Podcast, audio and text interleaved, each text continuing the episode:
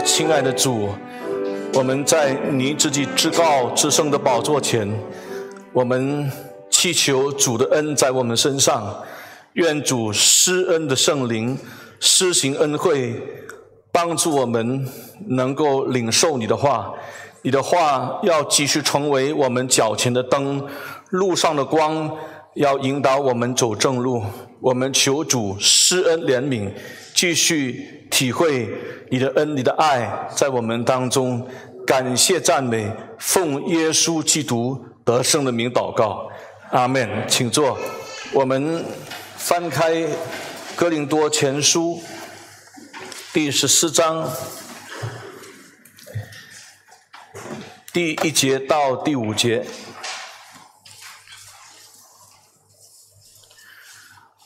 哥林多前书第十四章第一节到第五节，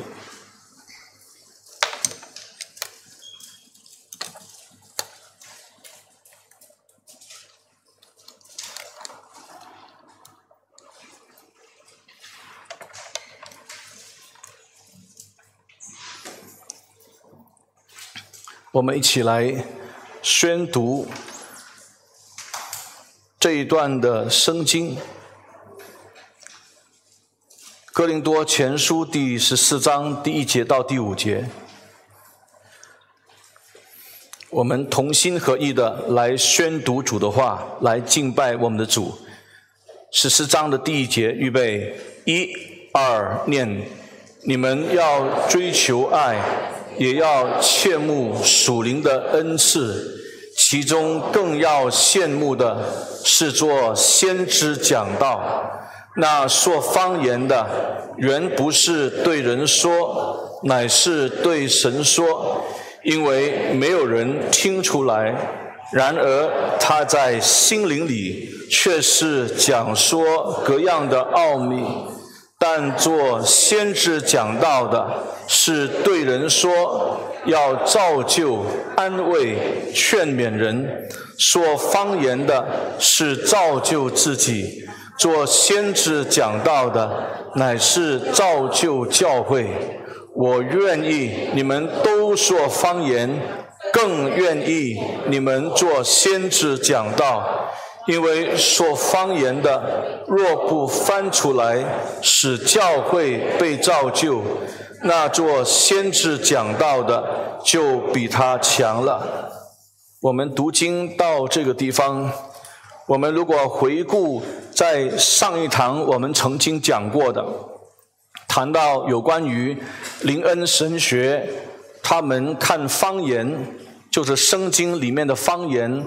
主要把它分成两个范畴啊，这是主要啊，不一定说他们呃只是两个范畴，但是我们现在谈的是在灵恩神学，他们会认为在圣经里面谈到有关于方言的恩赐，主要有两个范畴。第一个范畴，他们会认为啊，这个方言是一种的舌音啊。用他们所定义的一个希腊文就是 glossolalia，其实 glossolalia 这个希腊文没有出现在圣经里面，圣经多次的出现 glossa，跟它字根有关系，但是这个 glossolalia 是林恩神学他自己说就是提出的这样的一个字句来描写一种的舌音。这种的舌音，他说是可能是一种从说话者，就是讲方言的人，对圣灵有一种非常深刻的体会，然后从这种很深刻的体会当中呢，他发出一种难以用言语来表达的思想和深刻的情感。对于这样的一个理解，他们会认为 glossolalia 虽然你听不明白。它也不一定是一种语言，其实它就是一种难以用语言来表达的思想和感情。那么呢，它还是有意义的，这是一个说法。换句话说，如果我们从这样的一个理解来看圣经的方言的话，也就是这种的方言它是不能被认知的，这种的方言它是没有办法用语言来理解的，啊，这种的方言它是越过理性，bypass reason，越过理性，啊，这种的方言它是不能用言语表达，glossolalia。但是呢，在灵恩神学里面提到方言的范畴还有第二个，这个第二个范畴就是 xenoglossia，啊，x e n o g l o s s i a Senogrosia 是什么？Senogrosia 就是你是纯粹讲中文的，但是你讲方言的时候，你能够讲印度文。在讲方言的时候，你能够讲俄罗斯的语言，是你从来没有学过的啊！你讲方言的时候啊，你可以讲出法文啊。比方说，那这种的呃语言现象呢，嗯，就是 xenoglossia。然后林恩神学他们会看《使徒行传》第二章五旬节圣灵降临的语言现象。是属于哪一个范畴呢？Xenoglossia，它是语言啊，向一百五十个从不同地区来的这个群体来说他们的相谈，那这种的语言现象是属于 Xenoglossia。不过啊，林恩神学会认为，在哥林多教会的语言现象不是 Xenoglossia，是 Glossolalia。其中，他们很喜欢引用的圣经根据，我们在上一堂已经清楚解释，就是罗马书第八章二十六到二十七节，特别在那里提到呢，圣灵亲自用说不出来的叹息来替我们祷告，所以他们认为呢，这个圣灵用说不出来的叹息。替圣徒祷告，它其实就是一种的呃 glossolalia 的现象。但是我们在呃上一堂已经反驳，怎么样呢？第一点就是罗马书的二八章二十六到二十七节的上下文，它根本不是来谈论属灵恩赐，与方言完全没有关系。而我们也清楚解释，这个圣灵的叹息 （groaning） 英文，它可以把它理解成圣灵用一种没有说出来的言语 （unspoken） 或者是 unspoken words。把它就是呃这个听不到，但是没有说出来的言语呢，来替圣徒祷告，因为我们常常没不能分辨上帝的心意，我们常常不知道怎么样祷告，而圣灵跟圣父的心意是一致的，所以圣灵是按照。这个圣父的心意来替圣徒祷告，因此我们有理由相信呢，每一次一个基督徒他很清楚的有圣灵感动来去祷告的时候，这个祷告是合乎圣经的心意，这个祷告是合乎圣这个圣父的这个心意，所以他是谈到我们没有办法祷告的时候呢，圣灵是用一种。没有说出来的言语，unspoken 或者叫做 unspoken words 来替我们祷告，而不是指一种什么呢？ineffable，ineffable 就是你不能用言语来表达，不是那个意思。那这是第一点我们要反驳的。第二点是什么呢？第二点，在罗马书第八章二十六到二十七节，这里提到圣灵叹息的祷告，是替每一个基督徒祷告，是替每一个圣徒祷告，而不是替某一些人祷告。但是我们明白，方言的恩赐，它不是给每一个人的啊。所以保罗在哥林多前书第十二章那里说：“岂都是说方言的吗？”意思不是都是说方言的，没有可能一个教会全体教会的弟兄姊妹都说方言的，这是不可能的。这个教会圣而公的教会也好，地方教会也好，它是用一个身体来去形容，身体有头，身体有脚，身体有手，有有这个这个不同的这个肢体，所以不可能所有的都是脚，不可能所有的都是眼睛，不可能所有的都是手。那你可以看到他们各按其职，这样一起配搭。这个是保罗在哥林多前书第十二章，他提到非常非常清楚的。换句话说，我们提到这个方言恩赐的时候，上帝的确在过去第一世纪呢，给了一些的信徒，他们可以在教会借着方言的祷告来去服侍教会。不过一定要翻译。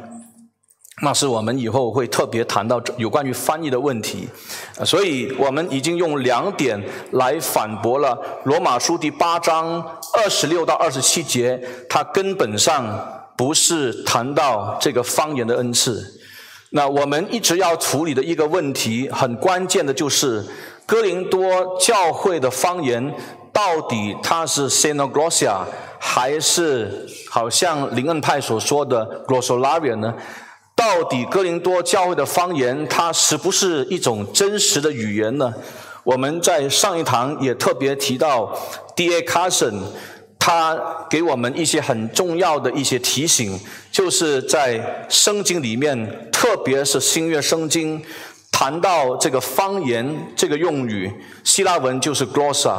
如果我们用非常严谨的。非常具有权威性的这些圣经希腊文的词典来看的时候，你要注意，也就是在圣经里面，你从来没有找到这个 glossa 不是跟语言发在一连在一起的。意思是说，glossa 这个方言 tongue 这个用语，它从来就没有与那些不能被认知的声音连在一起。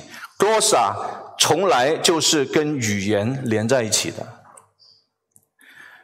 我盼望我们好好的听，听了之后你自己有一个很坚固的信心，不需要追求方言。同时呢，装备信徒，你可以清楚的去回应灵恩派的朋友。啊，你不是跟他们辩论，你主要是提出这些很重要的点，让他们好好去思想。我们很盼望我们灵恩派的朋友能也能够继续的回归圣经，就好像我过去是受灵恩第三波影响，我过去曾经讲方言，但是今天不讲方言，因为我已经清楚知道这是一个错误的一个路线。所以，当你一面听的时候，你应当把一个很重要的点把它记录下来，好叫你回去多思想。那你身边如果有灵恩派的朋友被方言所困惑啊，如果他愿意听的话，你就抛一些问题来问他啊，提到这些很重要的点啊，不需要先给答案。很多人其实他自己很很玩梗。他不是想听你的答案，但是我们可以用一个抛问题的方式来去问对方这样的一个点，你怎么看啊？那这个就是我们可以用这个方式来去做护教，但是我们护教的那个动机不是要打倒对方，我们这个动机是。爱对方，很盼望对方能够归正。如果他是基督徒，如果他不是的话，根本不需要跟他们辩论什么方言的问题。你慢慢察觉到，在灵恩派聚会，很多的人其实不一定是已经信耶稣，所以他们有一个根根本的需要，就是福音。啊，千万不要随意呃，你在这里学习了什么就跟人家吵架，那不是啊。我们应当是。好好的向人传福音啊，这是很重要的。那除了刚才提到那个 glossa 方言 tongue 啊这个字眼常常是跟语言拉在一起之外，那第二点呢，我们要特别注意，也就是保罗他引用方言恩赐的时候，常常是与另外一个恩赐连在一块，那就是翻译。所以你可以看，比方说《哥林多前书》十二章或者《罗马书》那些的经文，如果提到方言的时候呢，它都会跟这个翻方言的恩赐连在一起。也就是说，当时如果使用方言的恩赐的时候，他一定需要被翻译，才能够使到教会被造就。那我们在上一堂也特别提到，现代灵恩派教会里面的方言与翻方言的一些现象啊。提到这些现象的时候，我们说他们其实不是一种真实的语言。而圣经刚才我们提到两点，圣经这个方言它是真实的语言，跟今天灵恩派的方言是完全不一致的啊。今天这种灵恩派的方言，它是一种舌音的现象，而我们提到不同的点来看到，其实这种呃方言的现象，引用了，比方说这个 Toronto University 的语言学教授 William Summerin 的研究的时候呢。他最后的结论是，灵恩派的放言它是属于虚假的语言 （pseudo language），我们根本不需要羡慕啊。所以今天教会要追求什么？今天教会需要追求真正的灵恩，而真正的灵恩是追求上帝的道啊。真正的灵恩，真正圣灵的恩典，在一个人身上，要看出他是越来越谦卑，越来越肯顺服上帝的道，越来越饥渴慕义去认识上帝的道啊！认识基督就是认识基督的道啊！这样是叫做真正的灵恩。我盼望我们可以啊很清楚。那那我们今天呢要谈到。哥林多教的方言到底是不是真实语言的其他的点？那除了我们之前谈的两点之外，今天我们要看第三点。这个第三点就是你发现这个方言的内容是怎么样？你看圣经，方言的内容是什么？方言的内容是各样的奥秘啊。Mysterion，啊，方言的内容是各样的奥秘。你看十四章的第二节，他在心灵里却是讲说各样的奥秘。请问什么是奥秘？啊，奥秘是不是不能理解？Non-connective。奥秘是不是不能用言语表达？Ineffable，完全不是。如果我们看保罗他怎么样引用这个奥秘这个用语的时候，你就可以看到这个奥秘是能够理解的，这个奥秘是能够用语言来表达的啊。我们知道呢，这个奥秘所强调的是什么呢？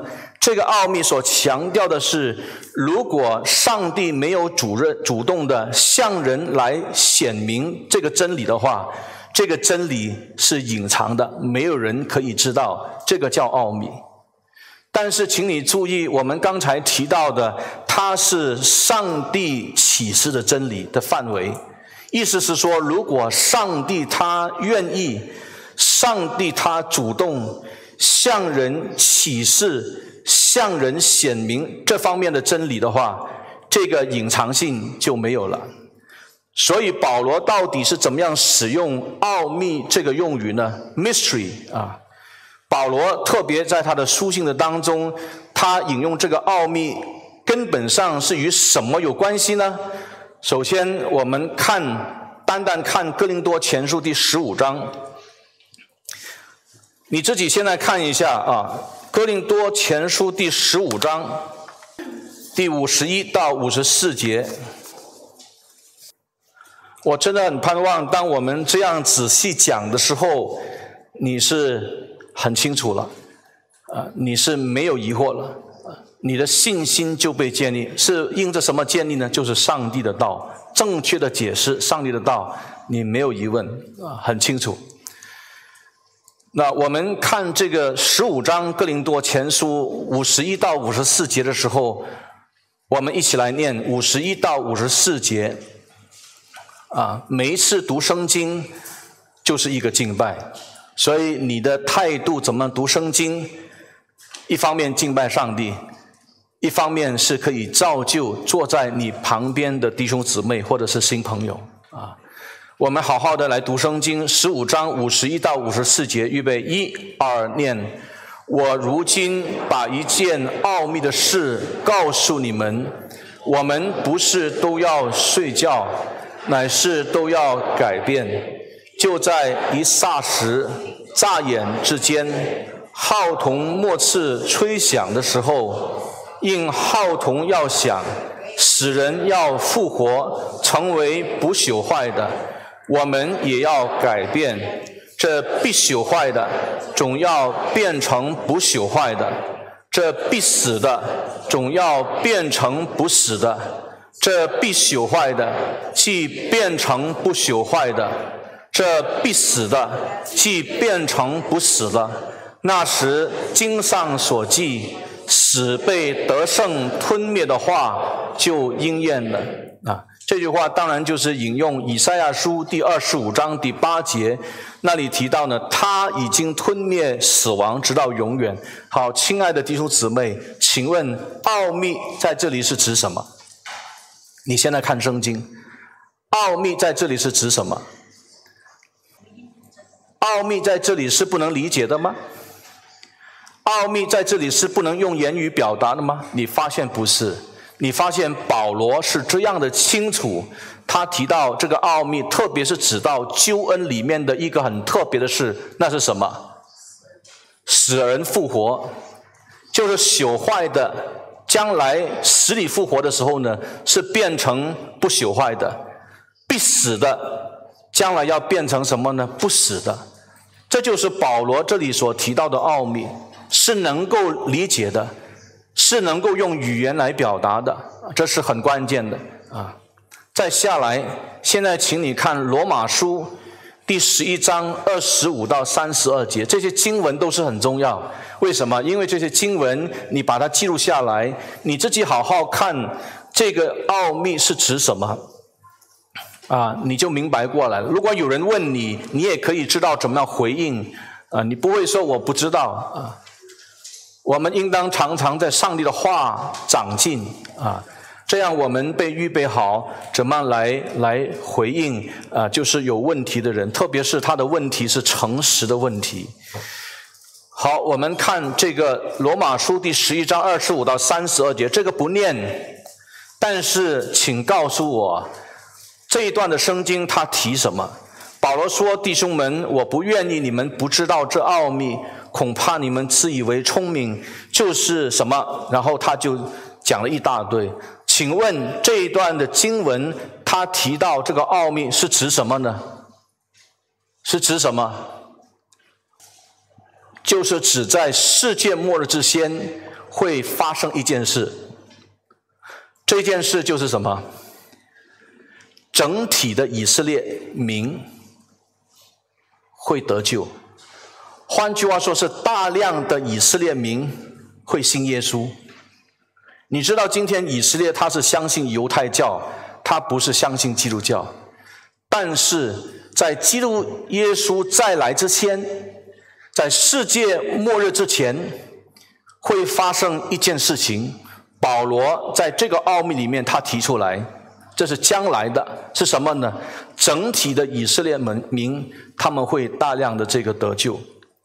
所以以色列全家都要得救，那是二十六节等等。所以跟救恩有关系，跟耶稣基督的救恩有关系，跟上帝的福音有关系。特别在这里是指整体以色列全家要得救，在耶稣基督将来啊来以前啊等等等等。好，我们看十六章的二十五到二十六节这段的圣经，请大家念。请大家念罗马书的十六章二十五到二十六节，这是经文，我重提，你把它记录下来，你自己再好好的查，好好的看，啊，你自己好好的想，啊，是不是这样的那个那个说法啊？啊，是圣经说，不是我说。来，十六章的二十五到二十六节，我们一起来念，好好的念。预备一二念，神能依照我们传的福音和耶稣基督所传的信息，照着他奥秘的启示，你念和合本，我念这个新一本，再来一次啊！你念和合本，我念新一本，预备一二念。神能依照我所传的福音和耶稣基督所传的信息，照着他奥秘的启示，坚定你们。这奥秘自古以来秘而不宣，但现在借着众先之所写的，照着永恒神的谕旨，已经向万国显明出来，使他们相信而顺服。神能依照我所传的福音和耶稣基督所传的信息，照着他奥秘的启示，坚定你们。这奥秘自古以来秘而不宣。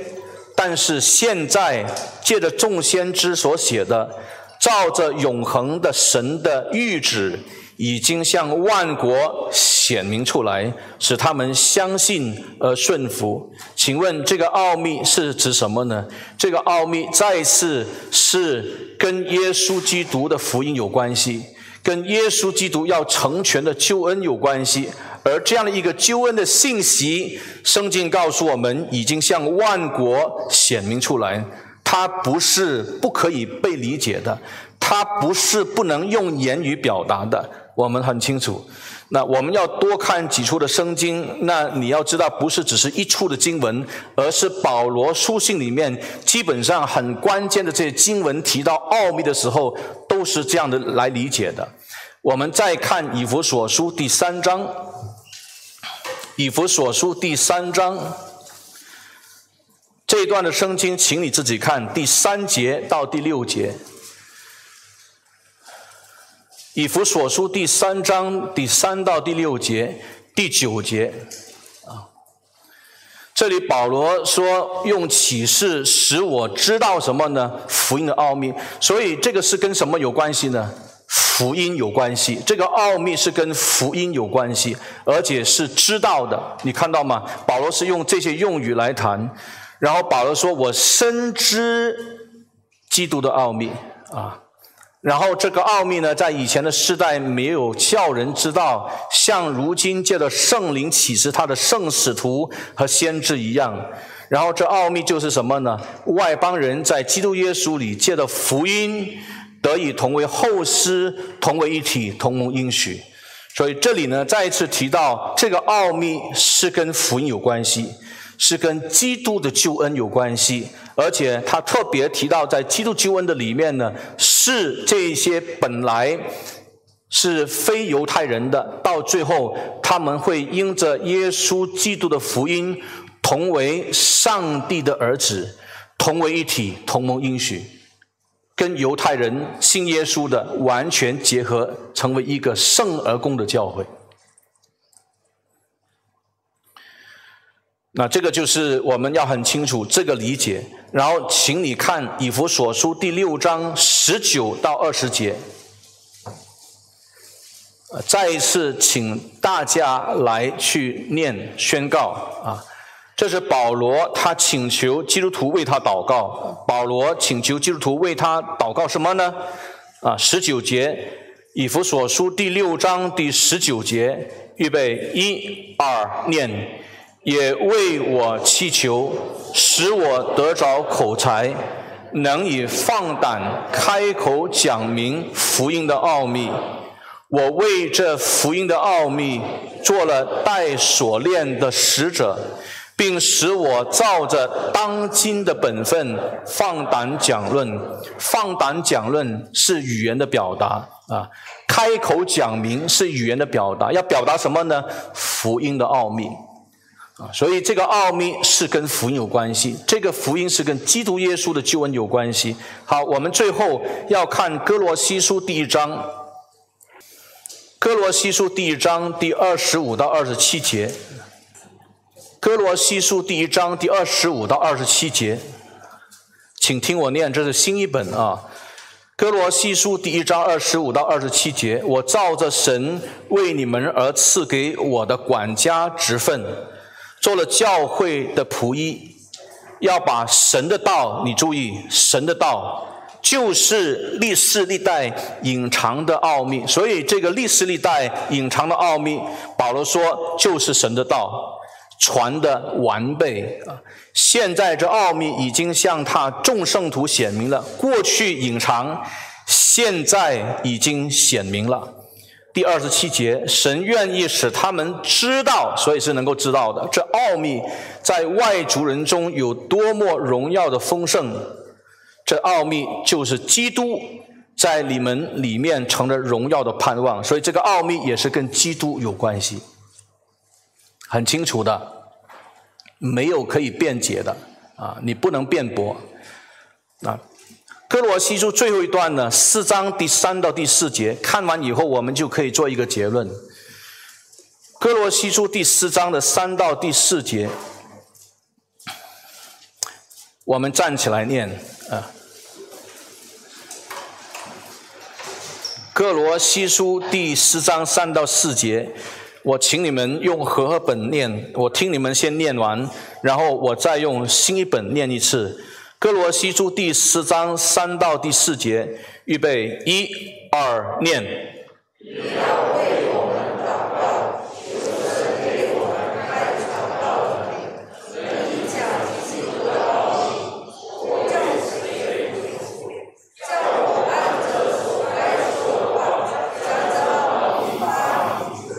好，请坐，请听念，请听我念新一本。哥罗西书第四章第三到第四节，也要为我们祷告，求神为我们开传道的门，宣讲基督的奥秘。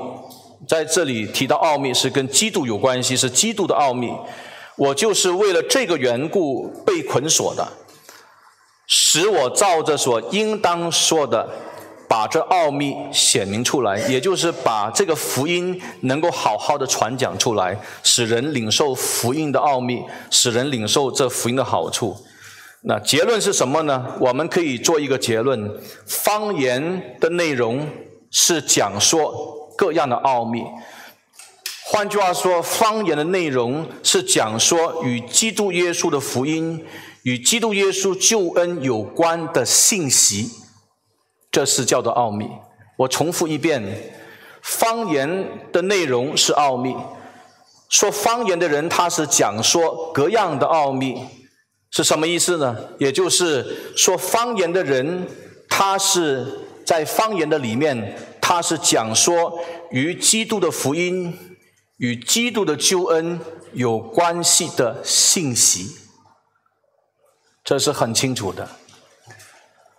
而且是说出来，所以它是一个语言，它是真实的语言。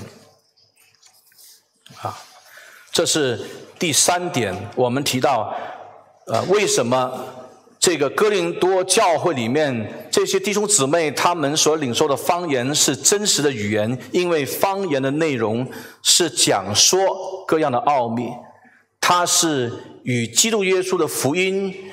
与基督耶稣的救恩有关的信息，它是一个真实的语言。这些话你真的要好好听啊！你听了，你可以很清楚的。还有，不只是第三点，现在讲第四点。你有没有注意到呢？就是第这个第四点是这样子说的：说方言的人自己可以被方言的内容造就，对不对？啊。所以说方言的是造就自己。好，我们今天还没有进到这个什么呢？呃，这个哥林多前书第十四章的第一到第五节的那个解经，意思是说我们没有一节一节的这样子解。我们现在在处理一个一个问题，你你不要忘记，就是哥林多教会里面弟兄姊妹所说的方言是不是真实的语言？我们已经提了三点。现在我们没有去解释说方言是造就自己，这个意思是怎么讲啊？如果你要听的话，你要慢慢的听下去啊，你就恍然大悟，整个十四章里面就很清楚，你就不会乱。不过呢，最起码你在今天的讲道里面，你可以听到是说方言的人是自己可以被方言的内容造就，对不对？完全正确。好，现在我们要。讨论一个问题，思想一个问题，怎么样造就自己？讲方言的人，这个内容的本身怎么样造就这个说方言的人？当然，我们知道你使用任何恩赐的目的都是什么呢？不是主要不是造就自己，乃是造就谁？造就教会。那个是我们看保罗整个那个经文的脉络是很清楚的。但是最起码今天你要理解，这个说方言的人如果没有被翻译的话，这个方言的内容他能什么呢？造就自己。现在我们来思想一下，怎么样造就自己？请问怎么样造就自己？如果这个方言的内容它是 ineffable，它是不能用言语表达的，它是 inconnective，inconnective，它是不能被认知、不能被理解的。我现在请问，怎么样造就自己？你不要忘记，上帝造一个人是按照他的形象所造。所以，一个有神形象的人的本身，他一定有理性，而这个理性的本身是什么呢？是要认知真理。一个人的信仰被建造，是因为他能够认知真理。信道是从听到来的，听到是从基督的话而来的，他是不能 bypass 他的 reason，他不能是越过他的理性而被造就。现在你想一想，如果这个是没有内容的，自己也不明白的，啊叭叭叭叭叭叭，这个这种的 babbling 啊，那么请问是怎么样造就自己？现在有一种讲法是叫做 intuition，就是直接深深感受到圣灵很大的感动，就好像之前呃有灵恩的学者他定义这个 glossolalia，也就是他经验的圣灵的那个感动，很深刻的一种体会，是难以用言语来表达，但是它是有意义的，这个说不通的。我想请问你在圣经里面从创世纪到启示录。有哪一节的经文谈到一个人的生命和信仰，他被建造的时候是可以越过理性的 （bypass reason），是不需要上帝的道来建造的？哪一节圣经是这样子讲的？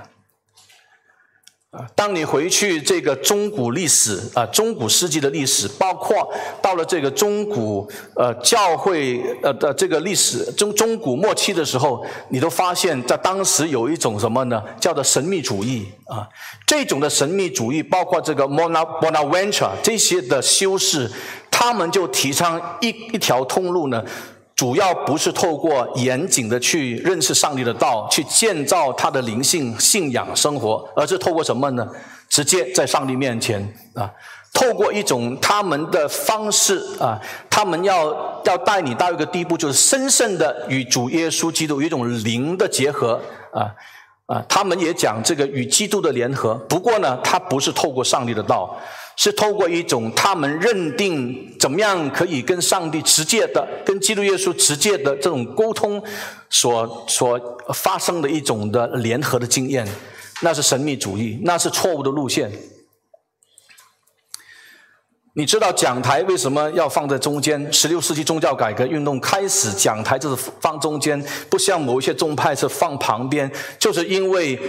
这些的改教家、改革家，他们都认定人来到上帝面前，如果他的信仰生命要被建造的话，你没有可能可以离开上帝的道，你没有可能离开上帝的福音。所以我在这里劝勉大家，我们要醒悟过来，我们今天要回到古旧的十字架的这个福音。你没有福音，你是死路一条；你没有福音，你没有上帝的道，你人生继续错下去。啊，就好像圣经所讲的啊，人以为有一条路是走正路，其实那条路是引往死亡的路。今天在这个世界上有很多的人，许许多多的人，千千千万万的人，他们都非常自以为意，认定自己这样子走是走正路，结果他一生就走错路，很可怜。可是更可怜的是，他没有发现他是很可怜。你知道一个人在上帝面前的审判，最大的审判是什么？不是没饭吃，不是身体不健康。一个人一生最大的审判，就是自以为意，一直到他死的那一天。因为这个叫做什么呢？上帝的任凭，很可怕。你会不会任凭你的孩子走错路？一个正常的父亲，一个正常的母亲是不会愿意他的儿女走错路，啊，用真理来引导他们的孩子走正路。但是如果我们的儿女顽梗，如果我们的儿女不听话啊，自以为意，一直坚持自己继续的顽梗下去的话，到最后的时候，父母亲是放手。那是很可怜的，啊！你要做什么你就做吧，就好像一个医生对一个快要离开世界的病人，可能他还有短短一个月的时间啊。这个病人之前是抽烟很严重的啊，所以他患了肺癌。那到最后呢，医都医不好了，然后医生就跟他的家人说：现在他如果要吃什么，尽量给他吃啊；他要吃什么，尽量给他吃。他要喝什么，尽量给他喝；他要抽烟的话，也给他抽，因为他快要死了。我们要做这样的人吗？不要，我们不要做这样的人。我们求上帝常常感动我们的心，要醒悟过来，不要骄傲啊！我们求主给我们越来越谦卑，看见自己的败坏，醒觉自己的罪是得罪上帝是何等的大。恐惧站进在这位主的面前，就好像那个税吏一样。主啊，你可怜我这个罪人，我需要你的福音。主啊，你可怜我这个罪人，我需要你的拯救。主啊，你可怜我这个罪人，我需要你的话。所以人活着不是单靠食物啊！你今天在你的工作里面，你以后的理想要赚多少钱？你以后可能赚很多钱，但是如果你却常常没有上帝的话，你这一生是很可怜。所以我们需要上帝的话啊。主啊，我需要你智慧的话来引导我走这一生，好叫我真的真能够深深的经验我怎么来荣耀你，我能够造就我的家庭，能够造就我的同事，能够造就教会的弟兄姊妹，能够造就我的生活圈的这些朋友。你愿意吗？你愿意吗？你需要福音，我需要福音，我没有比你更好，我们都是罪人。我们都是在上帝面前得罪他的罪人，你跟我都一样，都需要耶稣基督的福音，所以我们快快悔改，归信耶稣基督，常常快跑跟随主的道，不需要去羡慕这些说方言的情况，他们是走错路的。所以一个人如果他顽梗继续要说方言的话，就证明什么呢？就证明他爱经验。超过爱上帝的道，明明圣经是这样说，明明上帝是这样说，他还是坚持己见，要继续来去说这种没有意义、没有价值的方言的话，就证明了，也就出卖了他的灵性，也就是他是爱经验，他不是爱听上帝的道。这样的人在教会里面，他听了一个几十年都没有用。玩梗的意思就是上帝的恩不在他身上，就这么简单，啊，恩典在一个人身上的时候怎么看啊？啊，不是他他啊他赚了很多钱，他身体很健康，这个叫做恩典啊，这是很肤浅的恩典观。恩典在一个人身上的时候，你可以看见。他是这种醒悟起来的时候，他知道别人也需要救恩，跟他一样。他醒悟起来的时候，他饥渴慕义上帝的话，并且很盼望去遵行。这些是叫做恩典。所以，亲爱的弟兄姊妹，我们回头来看，说方言的人自己可以被方言的内容造就，是很重要的。怎么造就自己呢？啊，是一定要。用上帝的道来造就自己的。换句话说，如果你把这个造就自己说成是一种非理性的，或者是呃这个超越理性的，或者是这个叫做 bypass reason 来自我造就的话，没有生经根据。也就是你从这个方言的内容能够自我造就这个角度来理解的时候，它一定是什么呢？上帝的道。如果他不是上帝的道，他怎么可能造就那个讲方言的人呢？因为那个总原则，信道是从听到来的，听到是从基督的话而来的啊。所以这个讲方言的，他讲的是什么奥秘？我们刚才已经谈到，这个奥秘就是有关于耶稣基督，或者是有关于上帝救恩的这个信息。所以他讲这个就是能够造就自己。不过呢，别人听不明白。他一定要自己理解。好，现在我给大家看几张图。第一张图，我请童工放第一张图。啊，第一张图，第一张，第一张，第一张没有东西的第一张，不是这一张。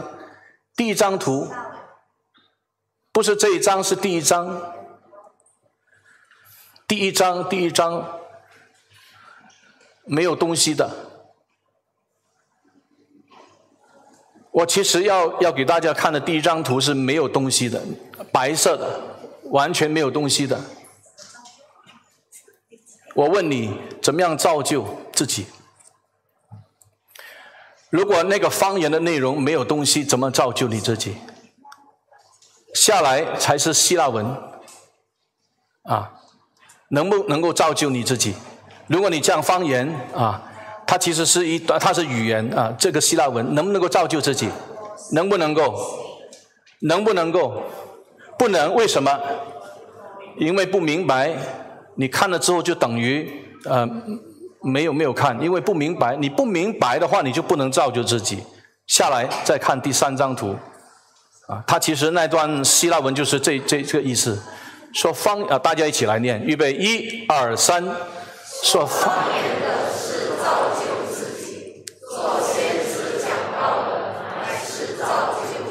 所以讲方言的人，他不但是自己说他自己没有学过一个语言表达出来，而且在这个过程当中，我们不知道发生什么事情，圣灵在他心里面，在他思想的当中，给他清楚明白。这一段他讲的这个希腊文，比方说他们根本没有学过希腊文，但是他讲出这段话的时候，他清楚明白，说方言是造就自己，做先知讲到的乃是造就教会，才能够造就他这上帝的道。理解一定要跟语言拉上关系。你现在注意哈，你理解什么事情的时候，就算你看一个影像啊。你从这个影像一个 image 的本身，它都是提供一个什么呢？信息 information message，而 message information 一定是跟什么 language，它一定是跟语言有关系，否则你怎么理理解？你理解什么？啊，这是第四点。好，我们请忍耐，我们要说到第五点。嗯。好，第五点，我们等到下下个礼拜才才讲，因为呃，第五点，我先讲第五点是说，说方言的人是在圣灵里讲说各样的奥秘。我们特别要去解释，啊，是这这句话，他在心灵里却是讲说各样的奥秘。啊，严格的那个那个翻译是，他是在圣灵里讲说各样的奥秘。然后我们要去理解圣灵在一个人身上动工，他讲方言的时候，不能违背理性，不能违背真理。那是我们在呃下一堂我们要提的。总而言之，我们今天先做一个小结论：我们真的不需要去追求现代灵恩派教会里面的这种的方言的现象，那是错误的路线。我们今天要恍然大悟。一直求上帝给我们很大的恩典，以致我们心里面有一个胃口，属灵的胃口是饥渴慕义，很盼望去认识上帝的话，很盼望去遵行上帝的话。那至于具体到怎么那个地步，我们在下一堂我们再做一个一个一个结论。那我们今天啊就停在这个地方，我们站起来啊来祷告。我请徐牧师带领我们做一个总结的祷告。我盼望呃，大家不单是自己听，如果你认识一些灵恩派的朋友，他们也很愿意来了解圣经，你可以呃邀请他来参加聚会，好好的听有关于这些的解说。好，请徐牧师，我们一起祷告。亲爱的天父，我们在面前，我们再次的为这主你的话语，我们献上感恩。因为主啊，你把你自己的话语、宝贵的话语启示给我们，使我们能够明白主你的真理，明白主你的话语。所以我们看到今天教会有许多的乱象，我们看到许多的教会追求的是不合乎圣经的这一种的方言，以及主啊，我们看到有许多人陷在这个错误的里面。主啊，我们真的是求助你自己开恩，帮助我们每一个的教会，每一个的人，我们愿意是回归圣经的教导。若是我们的经历、我们的经验虽然很宝贵。但是却是不合乎圣经的时候，主啊，我们要放下我们的经验，我们要回归圣经，因为主啊，你的话语就是我们信仰的根基。主啊，主你的话语就是我们生活的引导。主啊，帮助我们每一个人谦卑自己，愿求主你自己开恩，因为主啊，若不是有主你的恩典。主啊，我们会继续的顽梗下去。主，但是求主你自己开恩。今天每一个听到主你话的人，不是这样。我们乃是领受主你浩大的恩典，以及我们的思想、我们的情感、我们的意志，不断的回归圣经的教导的里面，以及我们怎样子，我们言行举止，我们教会的生活，我们日常的生活，每一天我们能够按照你的旨意。来遵循主你的话语，过一个讨你喜悦的生活。主啊，帮助我们把主你的话语深藏在我们内心当中，反复的思想。主，我们也围着这些在错误教导的这些的，呃，这些的呃朋友们来祷告，愿求主你自己开恩怜悯他们，直到他们也与我们一样，能够继续不断的回归圣经的教导，是回到福音的核心。是我们看到主耶稣基督。为罪人死，也为罪人复活。主啊，这是我们福音的核心，是我们信仰的核心，也是罪人所需要的。因此，求主你去帮助我们，不断的思想这个保罗所告诉我们的这个奥秘。因为福音可以翻转我们每一个人，是福音可以改变我们的生命。主要帮助我们每一个人愿意在福音的里面继续的思想的时候，以及我们继续的悔改、继续的认罪、继续的不断的回到主你的旨意的里面。我们为着今天我们所领受的，我们献上感恩。那求主你继续的帮助我们，在往后还有好好些的日子，我们要继续的来思想有关于到这个灵恩这方面的课题，主要帮助我们能够好好的思想。我们也盼望有更多在这方面在错误当中的，我们也盼望他们也能够来一起的听，一起的默想，一起的继续不断回归圣经的教导。我们如此仰望，且祷告，奉靠我主耶稣基督得胜的圣名所祈求的，阿门。